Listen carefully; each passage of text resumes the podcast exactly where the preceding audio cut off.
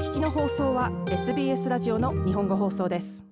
IAEA 国際原子力機関の職員がザポリージャ原発の点検のためウクライナへ到着しました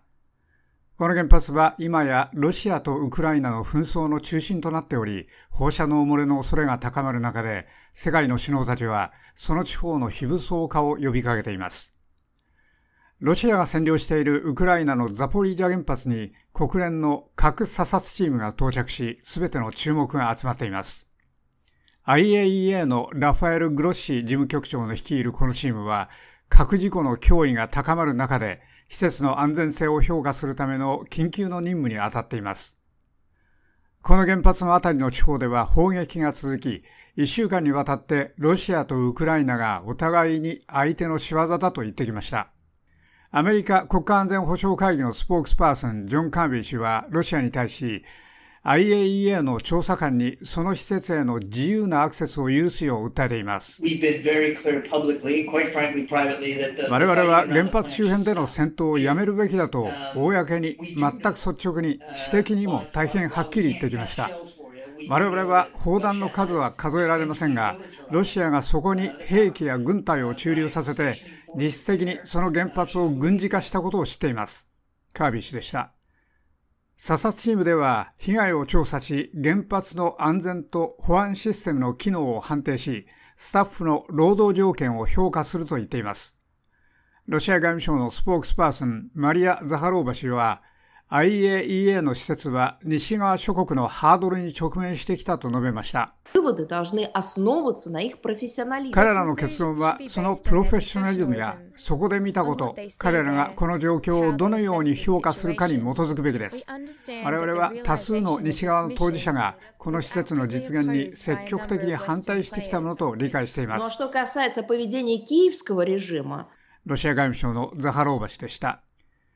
ヨーロッパ最大の核施設ザポリージャ原発は先週その地方でのより広範囲の砲撃で短期間電力網から外れました。現在の衛星写真によりますと原子炉のいくつかに近い建物の屋根が最近破壊されたことや主要な発電所の施設のそばに伸びが映っています。ウクライナのボロディミル・ゼレンスキー大統領はロシアの攻撃による放射能漏れが人類に危険を及ぼす恐れがあると警告しています。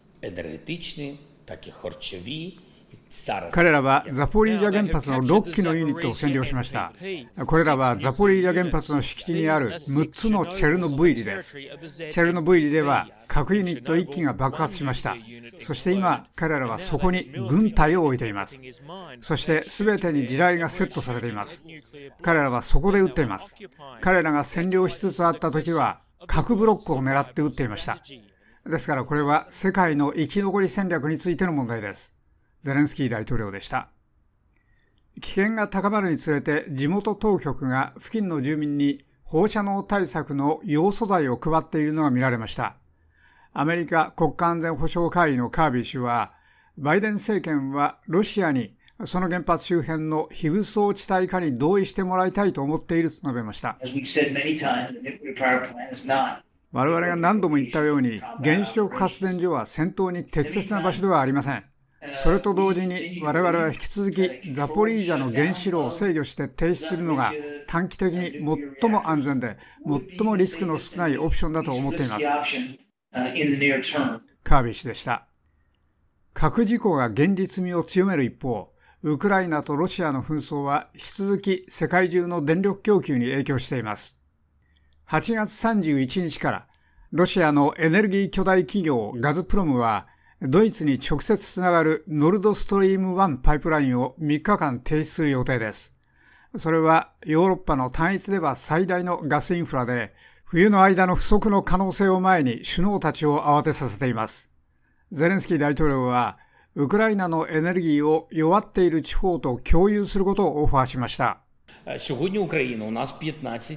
ウクライナには15機の原発ユニットがあります。我々は原子力で多くの発電をしています。この戦争にもかかわらず、我々はヨーロッパのネットワークに接続できます。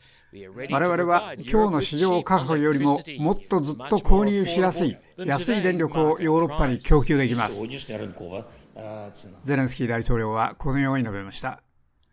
しかし、アメリカ国家安全保障会議のカービー氏は、今や6ヶ月近くになるロシアのザポリージャ原発占領で、ロシア政府はウクライナの発電能力を脅しとして利用できると警告しました。ザポリージャ原発は基本的にウクライナ南部の大きな部分と、それより遠く部分でさえも全ての電力をコントロールしています。ですから彼はその電力を人質に取れます。カービー氏でした。1986年のチェルノブイリの大惨事の影響が依然として痛ましい現実のままとなっている国で、その原発を訪れている専門家グループにとって、その役割は大変大きいでしょう。それは新たな放射能の大災害を回避する助けになることを世界が望んでいるようやく実現した訪問です。以上、SBS ニュースのブルック・ヤングのレポートを SBS 日本語放送の長尾久明がお伝えしました。もっとストーリーをお聞きになりたい方は iTunes や Google ポッドキャスト Spotify などでお楽しみいただけます。